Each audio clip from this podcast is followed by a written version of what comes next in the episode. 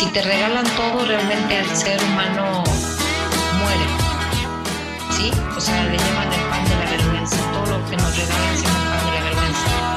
Entonces, si nosotros nos ganamos nuestro pan de cada día, una satisfacción desde las células, ¿no? se expanden, brillan.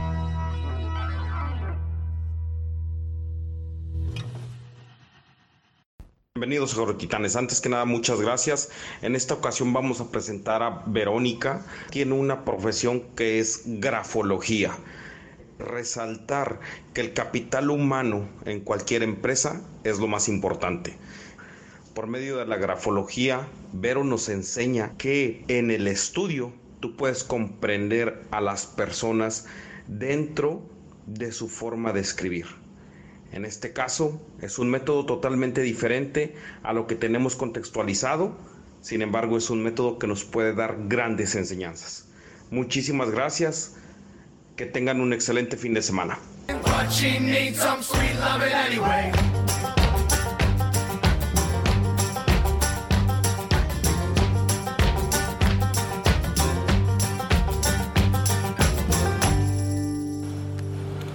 me gustaría que me des la oportunidad de presentarte. ¿Quién es Verónica? Pues, ¿quién es Vero? Pues fíjate que yo desde muy joven eh, me ha despertado mucho la inquietud de la psicología, la mente humana. Siempre me acuerdo que cuando iba a la escuela y cuando iba en el transporte, la verdad era pues un poco aburrido y de repente empecé a imaginar cómo será la vida de los demás, lo que piensan, lo que sienten. Y ahí surgió mucho Em, las ganas de, estudiar la mente y las emociones de los seres humanos. Eh, posteriormente, pues me dediqué a, eh, empecé como sobrecargo, pero la verdad no quise ser sobrecargo toda la vida y dije, bueno, en algún momento voy a dejar este, lo que es la aviación y me voy a dedicar a estudiar lo que es psicología y todo eso.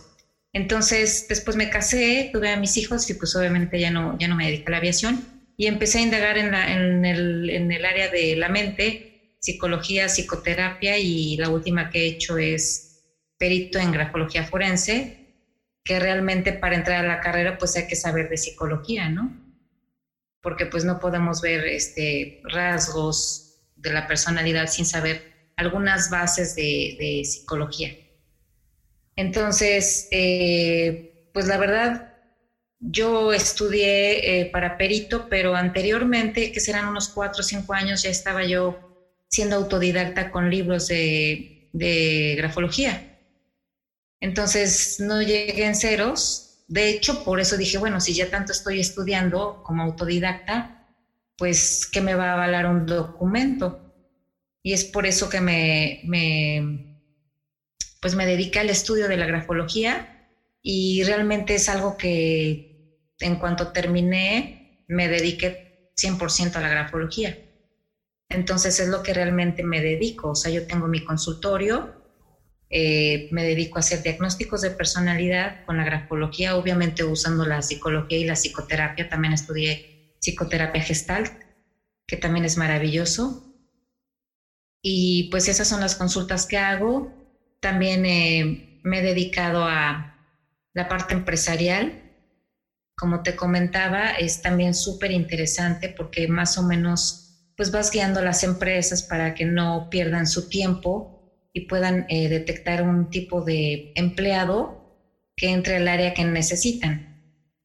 También eh, soy conferencista eh, de, de, liderazgo. pues la parte humanista realmente para mí es muy primordial, más que la mente, porque la mente pues sí es el motorcito que, que mueve, ¿no? Nos mueve como seres humanos, lo que pensamos pues es lo que hacemos. Entonces, eh, también me he dedicado a, em, en la parte de las empresas, a los directivos, obviamente hacerles un test, algún, eh, algunas eh, coaching a lo mejor de, de, directivos, porque porque un líder tiene que saber elegir y saber manejar un, un equipo de trabajo.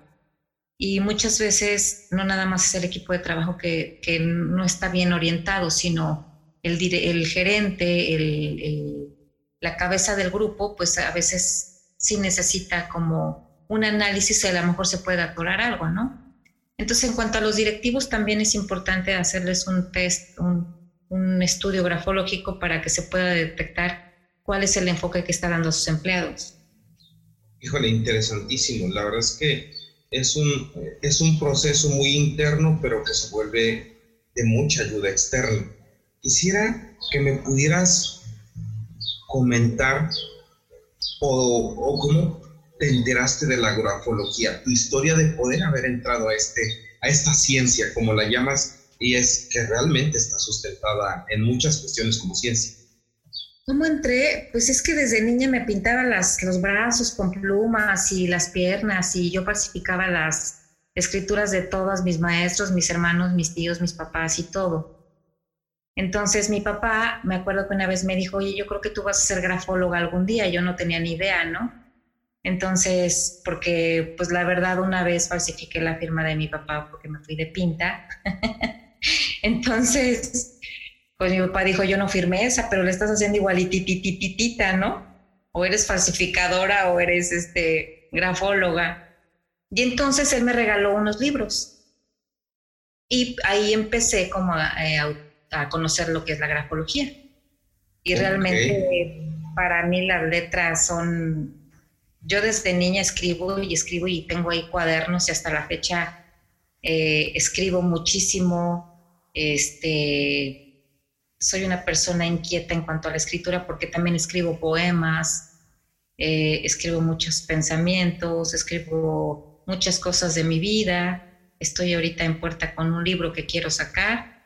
Eh, es como una novela, pero una novela personalizada precisamente de todo esto. Todo que tenga que ver con letras, realmente para mí es bien importante. Y así conocí la grafología. Qué interesante los rayones de esos niños que pintan todos lados, las paredes, las piernas, las hojas, de todo el mundo. Así empecé con la, con la grafología. Fíjate, yo tengo dos niñas, una, una niña de 6 años y una de 12, y las dos les encanta andarse rayoneando. Entonces no lo había visto con esa situación de, de que de ahí puede salir algo muy padre como es la grafología. Como Yo creo que va pegadito porque también pinto al óleo, o sea, todo lo que son rayas, colores, esto creo que es una parte muy creativa eh, de la mente y, y sí, eh, los seres humanos empezamos siempre, digo yo que soy grafóloga, los niños, ahí se ve mucho la tendencia hacia dónde se van a enfocar, ¿no? Y esas niñas a lo mejor traen ahí algo muy artístico o hay que ver los rasgos hacia... De hecho, los rasgos puede ser que si pintan de una forma pueden ser que este, artísticas, otras pueden ser a lo mejor científicos, ¿no? Otros son más físicos, deportistas, y esa es una de las ventajas para los niños, precisamente como tus niñas. Órale, qué interesante. Fíjate, se me hace... Quisiera profundizar un poco más ya como tal, como a la ciencia de la grafología. Tu papá te regala unos libros, pero me imagino que te has tú cultivado más en esta ciencia y de dónde, de dónde parten los cimientos o las bases del estudio de esto? Pues fíjate que es muy europeo. O sea, nosotros no estamos acostumbrados aquí en, en, México, por ejemplo, eh, pero por ejemplo en España, en, en Italia, pero más que nada en España, de ahí surge mucho esta tendencia de la ciencia entonces, en Europa realmente ahí es donde eh, se acostumbra mucho para, para las empresas la selección de personal. En México no está muy reconocido. Creo que aquí en México nada más hay una grafóloga, pero creo que está en una televisora. Eh, yo la he visto, pero es como más tipo farándula, ¿no? Pero, pero no, aquí en México no estamos acostumbrados, por eso la gente no tiene ni idea para qué sirve pero sí es, de Europa. Realmente ahí tienen, y tampoco no es, tiene muchos años, ¿eh? Ah, o sea, tendrá que ser como unos 40 años, más o menos, 40, 50 años. Y eh, también eh, se aplica mucho en España, en Europa, por ejemplo, lo que es la grafoterapia. La grafoterapia es una forma de terapéutica para poder como ayudar a la mente, a, las personas, no nada más darte un diagnóstico, porque igual y te dicen, eh, te hago un diagnóstico, pero ¿y luego qué hago con eso? ¿No? Entonces, ¿qué es la grafoterapia? Como la página que te, que te mandé, eh, es precisamente saber escribir los rasgos desde donde, y desde ahí son los cimientos que eh, se habían dado cuenta algunos científicos que todas las firmas, todas las letras, pues son diferentes, aunque tengan, o sea, una estructura, la A, la B, ¿no? Como en, en las planillas, pues cada quien hace la A como quiere y la B y la C y los márgenes no están respetados y hay eh, firmas caídas, otras más grandes. Entonces de ahí surgió mucho el, eh, poder investigar, ¿no? De qué es lo que se trata, porque la gente escribe diferente. Y realmente nace eh, esta ciencia porque descubren que en el cerebro hay una información del subconsciente ¿sí? Es una información que solamente se queda con, lo, con la experiencia, con lo que vivimos, y eso se instala en el subconsciente. Entonces, al momento de escribir, pasa la información desde el cerebro, baja hacia el hombro y va hacia la, a, la, mano, y de ahí se marcan ciertos rasgos.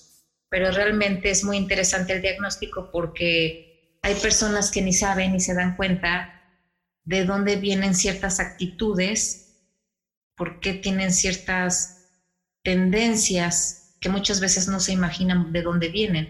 Y es precisamente que vienen del subconsciente, de esa información que a lo largo de la vida se ha instalado en, en nuestro cerebro y nada más estamos como reaccionando, pero no sabemos el por qué. Entonces, estos científicos han visto que si la A realmente es la bolita exactamente y la bolita está ponchada, o sea, el rasgo termina y se poncha la, bolita de la A, la P, toda la letra que tenga, esa quiere decir, por ejemplo, una persona que es muy exigente con uno mismo, ¿no? Su peor enemigo es uno mismo. Y la grafoterapia lo que hace es que se dé cuenta en conciencia que al hacer la bolita no tiene que ponchar la bolita, por ejemplo, la A, ¿no? Hay personas que la A no la cierran, la dejan totalmente abierta. Entonces hicieron el estudio de a ver cuántas personas ponchaban ese, ese circulito y cuál era su vida. Y de ahí se, se descubrió.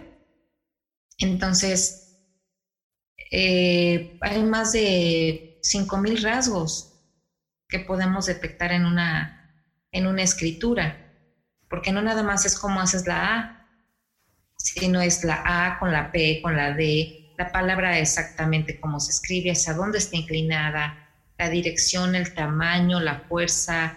O sea, el, el estudio grafológico es un poco complicado porque necesitas tener el conocimiento de cada, hasta el puntito de, los, de las IES, las comas, los acentos, tiene que ver mucho. Entonces, todo eso es un conjunto donde el grafólogo tiene que hacer un estudio, un análisis para poder ser muy certero. Por eso es muy detallado y sí, sí me parece que, que sí somos unas personas que sí estamos como descubriendo una personalidad a profundidad. Es una responsabilidad también. Además de que hablas de algo totalmente enfocado, no te puedes desviar ni tantito en el sentido de le quiero meter, no, tiene que ser muy, pero muy, muy, ¿cómo se pudiera decir? Eh, detallista el, tema de la grafología. Sí, porque por ejemplo, puede ser que hay personas que me dicen, pero es que, por ejemplo, de un renglón, de, perdón, de cinco renglones, esa bolita, tres no tienen ese, ese rasgo, me dicen, pero este no lo hice así, no, no, estamos hablando que es la mayoría. Por eso necesitamos un texto largo, yo pido una autobiografía. Y no es tanto el contenido, o sea, no, no nos interesa la historia, porque la historia es, depende cómo la cuentes. ¿Sí? O sea, en realidad el, el grafólogo no, no lee tu historia, eso es lo de menos, es como tú lo ves. Aquí lo importante es el cúmulo de letras y la mayoría tienen que tener el mismo rasgo. Hay espacios, hay otro que se llama el lapsus calami, donde tachas mucho, ¿no? Entonces es gente que no está segura, que a lo mejor puede mentir o que sí, que no está segura de lo que, de lo que dice o se confunde, porque también eh, acuérdate que somos seres humanos donde la historia de hace 10 años ya no la voy a contar igual. No la cuento porque siempre le vamos a, la mente siempre tiene que agregar algo. Entonces no nos podemos basar, por ejemplo, en una terapia, ¿no? que lleguen y me dicen cómo le pegó su mamá, porque si le pegó con la chancla, pero ahí dice, y la chancla y el martillo y el no sé qué, ¿no? Entonces, es bien difícil detectar qué es lo que cuenta el paciente. Por eso es importante, yo digo, ok, antes de que me cuentes tu historia, escríbeme una autobiografía y ya relacionada con la historia y con lo que tú me cuentas, yo voy a saber dónde has agregado el trauma, ¿no?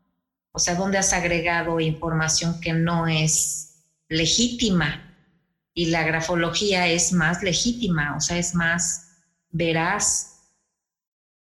Por eso la importancia también en el tema empresarial, Verónica, porque ahí puedes darte cuenta y bueno, quiero, híjole, estoy totalmente emocionado con lo que nos estás contando porque es algo muy, muy muy que a mí me gusta, o sea, el autodescubrimiento es la parte del crecer, ¿no? De la parte del poder eh, expandirte. Sin embargo, hablaste de temas muy, muy interesantes que se me hacen o que quisiera resaltar. Uno. Sí, por ejemplo, si hacemos, el cuento es una, es una herramienta maravillosa porque en los niños, de hecho yo lo utilizo mucho en los niños los cuentos. ¿Por qué? Porque aparte de que veo los rasgos, ¿sí? Cuáles han sido muy marcados, me doy cuenta hacia dónde están enfocadas las personas, los niñitos, hacia dónde están enfocados, o sea, si son más emocionales, si son más mentales, en dónde están inventando, no inventando como mentira, sino es una inventar parte de la creatividad. Pero también la creatividad nos puede llevar a ciertas cosas irreales, a ser soñadores, como esta parte eh, de no tocar como la los pies en la tierra con los niños, porque es bien fácil que, de niños pasen a adultos, bueno, adolescentes, a ser soñadores y, se queden en los sueños. Entonces, con los niños es muy interesante porque vamos a ver hacia dónde se está enfocando su mente, cuál es su ideal, porque a final de cuentas la historia que cuente, aparte de las letras en los niños, quiere ver cuáles son sus sueños, sus ideales y sus miedos. Esas son las tres partes más importantes. Entonces, por eso eh, creo que también la parte educativa, también he trabajado en escuelas donde he corregido algunos rasgos, desgraciadamente, a los maestros, que les enseñan a hacer un rasgo, por ejemplo, una T, pues equivocada, ¿no? Entonces es corregir a veces hasta los profesores. Entonces, es un poco difícil en la parte educativa porque pues el ego de los maestros no se puede meter uno como grafólogo a corregir. Pero sí es preocupante porque los niños están recibiendo una educación que es un espejo hacia el niño. Si yo copio un rasgo desequilibrado de un maestro, el niño se lo va a quedar. Y entonces aquí le decimos en terapia, se están alienando de situaciones, pensamientos y acciones que no son de ellos. Entonces la escritura va más allá de, cómo pintas y cómo escribes, qué bonito, no es lo bonito ni lo feo, sino los maestros tienen que tener también una educación grafológica para saber escribir y proyectar a los niños, cuando realmente no hay esa educación. A mí me ha costado mucho trabajo y lo voy a decir abiertamente, me han corrido de escuelas, me han corrido los directores porque yo quiero, pues, obviamente dar eh, capacitación a los profesores, pero no lo quieren pagar, pero se sienten como exhibidos, se sienten amenazados, cuando realmente son una parte muy responsable en la educación de los, de, los niños y de un futuro para nuestro país. Claro, y, y, que es muy importante el hecho, por decir en, en Finlandia, ¿no? A mis maestros les pago más que cualquier otro porque van a ser los los, los este, que van a pulir los brillantes, ¿no? O los que van a hacer brillar a las personas. Allá este, los sueldos más pagados, o sea, los, los maestros. ¿Por qué? Porque están muy preparados, muy, muy, muy. No es sentarse nada más y decir cuál es de, la A a la Z. Eso tú lo aprendes en tu casa con tu mamá. Pero hay muchas, muchas formas de enseñar a un niño, desde eh, que, hacia dónde va enfocada la educación en cuanto a sus profesiones. Hay niños de 10 años en Finlandia donde ya saben qué van a hacer. Aquí salen de la, de la preparatoria y los jóvenes no saben qué quieren estudiar. Y pierden uno a dos años en lo que se encuentran a sí mismos. Y puede ser que la mayoría, tú no me lo vas a negar, que si están tomando odontología se salen al segundo año porque quieren ser abogados. Claro, claro. Entonces, no, hay una educación en los niños donde podemos descubrir realmente sus aptitudes, sus actitudes, sus... Em, su parte natural, intrínseca, orgánica del ser. Realmente nadie se está preocupando por eso. Sí. Por eso eh, a los jóvenes también en la secundaria y preparatoria hago diagnósticos y para poder enfocarlos hacia dónde tienen esas aptitudes y realmente darles un abanico de posibilidades para que son buenos. Ayudarlos Excelente, o sea, a eso hoy ya llegamos lo de los niños, ahora viene como la parte eh, adolescente, ¿no? Que hasta por eso dice adolece, porque está totalmente eh, con, el, con el crecimiento del cerebro, con el crecimiento del cuerpo, con la conjugación de hormonas, con un montón de procesos fisiológicos, que por eso dicen eh, adolescentes, porque adolescen. En esa parte, pudiera ser el estudio de la agroforología algo súper interesante para no perder tiempo y realmente enfocarte, ¿no? cómo, cómo, lo has manejado en ese sentido, Ben? Sí, yo de los chicos, por ejemplo, que eh, en segundo de preparatoria es donde yo aplico, o sea, es lo que más me gusta eh, antes de que terminen un año antes, aplicar lo que son los estudios grafológicos, porque tenemos un tiempo de sesiones donde vamos, no crees que nada más es una sesión de decir, ah, mira, tienes que hacer esto, sino ir descubriendo junto con, con los adolescentes, ir descubriendo y que ellos vayan teniendo una apertura consciente, porque el ser humano normalmente camina inconscientemente. O sea, piensa que, pues es que me deja dinero eh, tal eh, carrera, pero la gente no es feliz. Entonces, yo lo que hago es con ellos ir ciertas sesiones y antes de que salgan de la preparatoria, que vayan creando una conciencia, que se vayan observando, que, que, vayan poniendo, escribiendo cuáles son sus sueños, cómo se visualizan, qué es lo que disfrutan. Entonces, junto con la grafología vamos descubriendo poco a poco en sesiones, porque son sesiones, también son este, consultas, y más o menos los tengo unos seis meses, ocho meses que realmente es, es, así de simple. Muchas veces pensamos que con una sola terapia o que con una sola consulta se va a cambiar y resulta ser que el hábito te lo formaste desde hace mucho y te lo quieres quitar en una sola consulta. O sea, esa vez es la parte también inconsciente que tenemos. Sí, para mí esa parte es un poco complicado y creo que para algunos colegas eh, que damos consultas porque dicen lleva cuatro o cinco sesiones y mi hijo no cambia. O sea, no somos magos, no somos este, los primos de Merlín ni, ni tenemos una varita, ¿no? Sino el cerebro realmente eh, tiene una forma de, de activar los pensamientos, depende de las vivencias y la cultura. O sea, cómo viví en mi casa, en qué país vivo, es bien importante. ¿Qué tipo de mentalidad es la que tengo? ¿En dónde me he atorado? Entonces, el ser humano pensamos que porque yo soy la mamá y yo le voy a decir a mi hijo qué es lo que tiene que hacer y esa es la verdad, cuando realmente nadie tiene la verdad absoluta. O sea, nuestros hijos realmente tienen otro tipo de pensamientos, somos diferentes épocas porque cada década tiene una evolución en el ser humano, ¿sí? Van evolucionando y también van adquiriendo nuevo conocimiento por los estímulos externos las redes sociales, este, pues sí, las modas, bueno, todo es un estímulo para el cerebro. Entonces no puede pensar mi hijo de 15 años con mi edad, ¿verdad?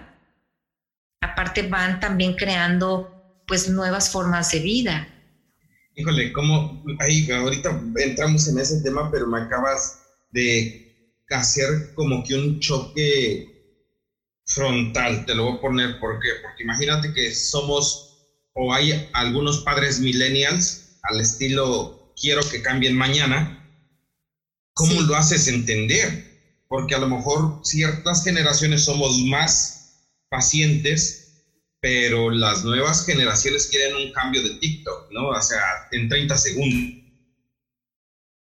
Sí, fíjate que es muy padre, a mí me fascina trabajar con niños y adolescentes porque son de mente muy abierta, son personas frescas en realidad, no están tan alienados, tan instalados, o sea, sí traen, pero puedes, o sea, están como más tiernos para poder enfocarlos. Aquí el problema es que si el joven o el niño está avanzando, se me atora con los papás, porque los papás no están de acuerdo que ellos también tienen una parte de responsabilidad en por qué el comportamiento del hijo. Entonces, cuando yo mando llamar a los papás, realmente es no, no, no, yo no, yo no, o sea, cero aceptación y esa cuadradez de, culturas de, decir soy tu papá y tu mamá y porque lo digo yo y porque así es y tengo la verdad en la boca, de, realmente truena a los, a los jóvenes. Entonces ahí hay un conflicto emocional, o sea, psicoemocional más bien. Entonces es de, a ver, ¿a quién le vas a dar la razón? ¿O a los padres o al hijo? Claro, totalmente entre la espada y la pared, realmente. Sí, ese es uno de los conflictos que, se presentan, porque ¿cómo puedes llegar a mediar eh, una familia de los padres y los hijos? Invitar a los padres a la sesión y crear un vínculo de comprensión con ellos, de explicación, porque hace cuenta que vienen a, a tomar un curso. Claro. O sea, espérame, así es, pero no por esto, o sea, siempre sustentar el por qué eh, se le está dando ese enfoque a la terapia. Y hay algunos papás que de plano se cierran y se llevan a sus hijos, y hay otros que realmente eh, son personas que sí ponen mucho de su parte y van evolucionando como familia, y hay cambios maravillosos, maravillosos, maravillosos, porque cada quien se responsabiliza de sí mismo, qué es lo que queremos, que los jóvenes sean que tengan todas las herramientas y que realmente sean adultos responsables y conscientes. Perfecto, qué, impresionante. Ya digámoslo así, lo manejo, acuérdate que el podcast está muy enfocado hacia personas que nos dedicamos a la agricultura, pero a final de cuentas llega a muchos oídos que, que, por eso era muy importante que me pudieras dar la, la oportunidad de poderte entrevistar. Ya llegamos de primero que se desarrolla, ya estamos en una edad adulta, eh, Sí, o sea, realmente como dices tú, el, trabajo es una distracción, el, salir a la calle es una distracción, o sea, todo es el tema de afuera y no queremos rascarnos adentro. Sí, y yo le pongo los falsos satisfactores, ¿sí? Pero nunca nos hemos detenido realmente a decir, tengo este problema desde hace 10 años, 8 años. Los matrimonios, ¿cuándo se sientan a platicar? Pero ahora que están juntos, pues reventaron. ¿sí? Los niños. Los niños no están acostumbrados a estar con sus padres. Entonces, hay un fenómeno muy interesante en esta pandemia donde no sucedió de repente, eso no existe. El de repente jamás existe. Un rayo, por ejemplo, ya se venía gestando en el cielo, ¿sí? Todo se viene gestando y nada es de, ay, de repente ya me pasó esto, no ya venía, pero no estamos preparados para observar. La raíz del problema del ser humano es el miedo, miedo a quedarse sin trabajo. Si te regalan todo, realmente el ser humano muere. ¿Sí? O sea, le llaman el pan de la vergüenza. Todo lo que nos regalan se llama el pan de la vergüenza. Entonces, si nosotros nos ganamos nuestro pan de cada día, hay una satisfacción desde las células, ¿no? O sea, se expanden, brillan. ok, interesante. De ahí, tenemos que partir. Ok. Oye, pero entonces, digámoslo así, si habláramos del tema de las lealtades, mucha gente es leal por tener eh, empatía con el, con el de enfrente, más sin embargo no significa que tenga empatía con uno mismo, ¿verdad? Pues es que las lealtades eh, muchas veces es como un sistema que hay que seguir. O sea, es como si una planta le pones otra luz, cambia de forma. Si la pones en donde le gusta. Estamos hablando de, de, la agricultura, ¿no? O sea, cambia la coloración, ¿a poco no? Si la metes una planta de sol, la metes a la sombra, se pone amarilla. Y si la sacas a su, o sea, su, su hábitat, donde de ahí es, ¿cómo se pone? Empieza a florecer, a crecer, a ponerse un color hermoso. Así son muchos seres humanos. A, hacerse más grande, como dices tú, más vigoroso, cambiar toda su expresión física, decir, estoy a todo dar. Claro, ¿por qué? Porque viene desde adentro. ¿Qué es lo que más me ha brincado en la parte directiva de, de las empresas? O sea, ¿cuáles son los rasgos que más se, eh, se manejaba? Porque eh, líder anterior era muy, em, ¿cómo te diré? Era muy impositivo. Y hoy en día creo que los seres humanos no funcionan ya así. O sea, la evolución del liderazgo ya no tiene que ser eh, con el dedito de lo mando yo y todo eso. Ha tenido un problema el liderazgo, y te lo digo porque lo acabo de vivir en unas empresas, y realmente ya las personas ya no están dispuestas a ser soldados, a ser este, muy cuadrados. Entonces, el tipo de liderazgo que yo estoy notando es que sean un poco más suaves, más empáticos, porque hay personalidades que no son empáticas. Para nada. Más de soldados. Exacto, entonces... Oye, Vero, por decir, ah, tocaste un tema bien, bien, bien padre, de el liderazgo que nos rigió anteriormente era el de soldado, el de ser muy impositivo. Eso cimentó la economía del, siglo pasado y parte de este. Sin embargo, en esta, en esta nueva forma de hacer negocios, somos muy diferentes. No, no la dictadura, de tomar las responsabilidades. Como dices, tú tienes que ser muy inclusivo como líder para poder tener esa frescura y ese compromiso en el equipo? Pues, híjole, es que, por ejemplo, tenemos mucho lo que es la parte de la educación, donde el sistema de creencias, de pensamiento, parece que es así. Entonces, en la grafología se encuentra mucha rigidez, ¿sí? En, en la escritura hay mucha rigidez y lo que vamos a hacer con esos eh, personajes es desaprender un poco esa rigidez que realmente no la traemos, sino ha sido impuesta, aprendida de los patrones. Entonces se hace un tipo de ejercicios para cambiar la escritura. Si, por ejemplo, tenemos un personaje que escribe muy anguloso, muy estructurado, o sea, no estoy diciendo que sea malo, ¿eh? O sea, pero hay niveles. O sea, es como decimos, de extremo a extremo, pues cualquier cosa es mala. Entonces existe lo que es la grafoterapia, son ejercicios que se van modificando un poco la firma y la, perdón, la escritura, donde los rasgos ya no son con picos, sino vamos a redondear un poquito más la escritura, este, vamos a impulsarlo mucho hacia la, hacia la derecha, donde nos está preocupando mucho los demás, porque también hay escritura donde nos preocupamos mucho por nosotros, y aquí hay que ver que se impulsen también para eh, preocuparse por los demás, el bienestar de los demás, em, ser objetivos. Em, Se me hace súper interesante porque imagínate si detectas eso desde niño, pues puedes empezar a moldear esas partes y esas situaciones.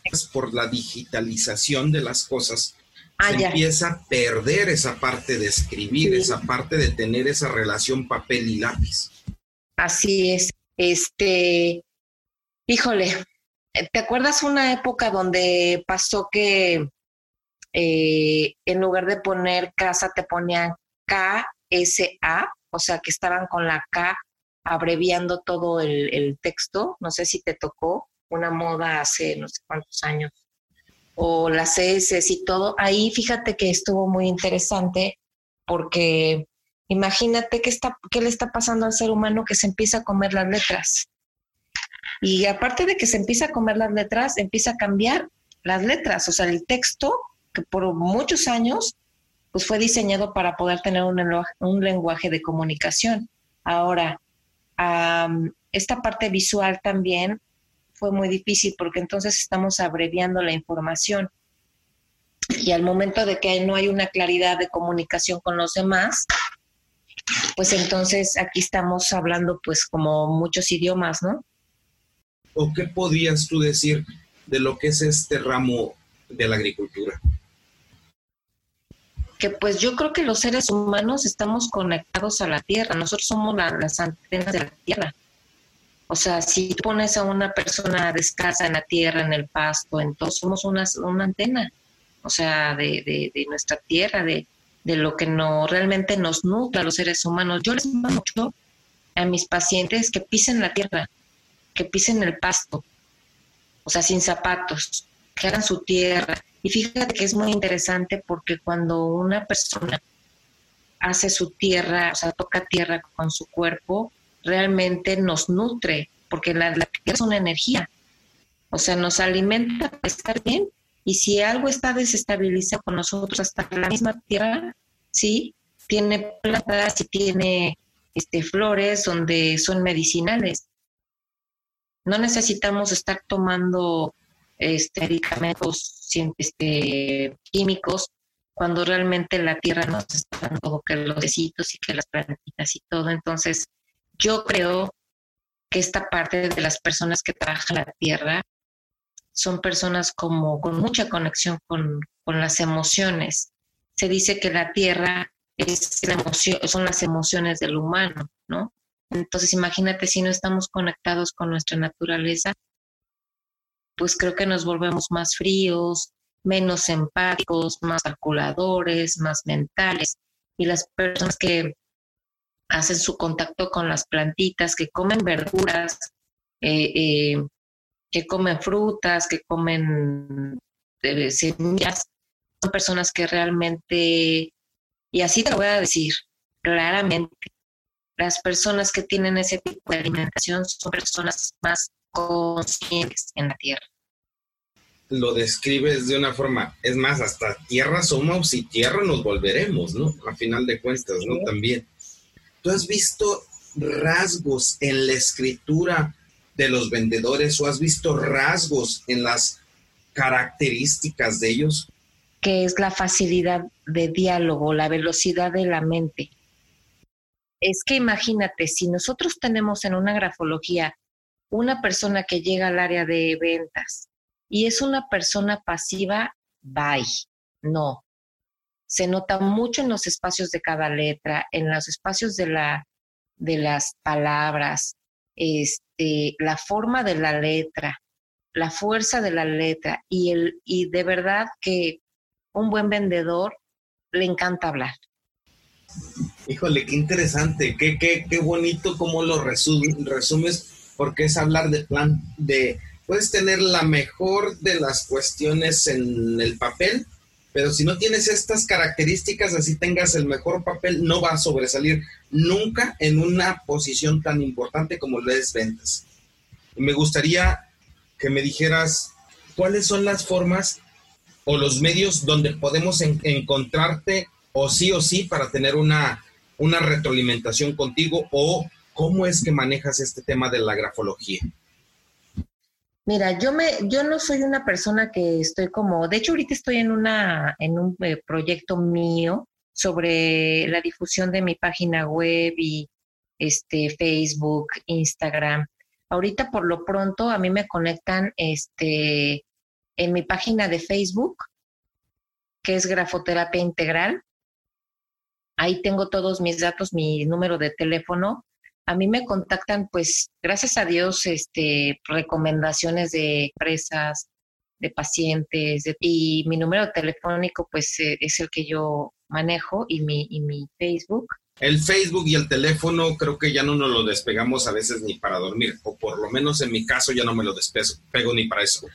Sigo en este en el radio, entonces estoy a tus órdenes, todo lo que necesiten de verdad, eh, lo que es eh, la ciencia de la grafología.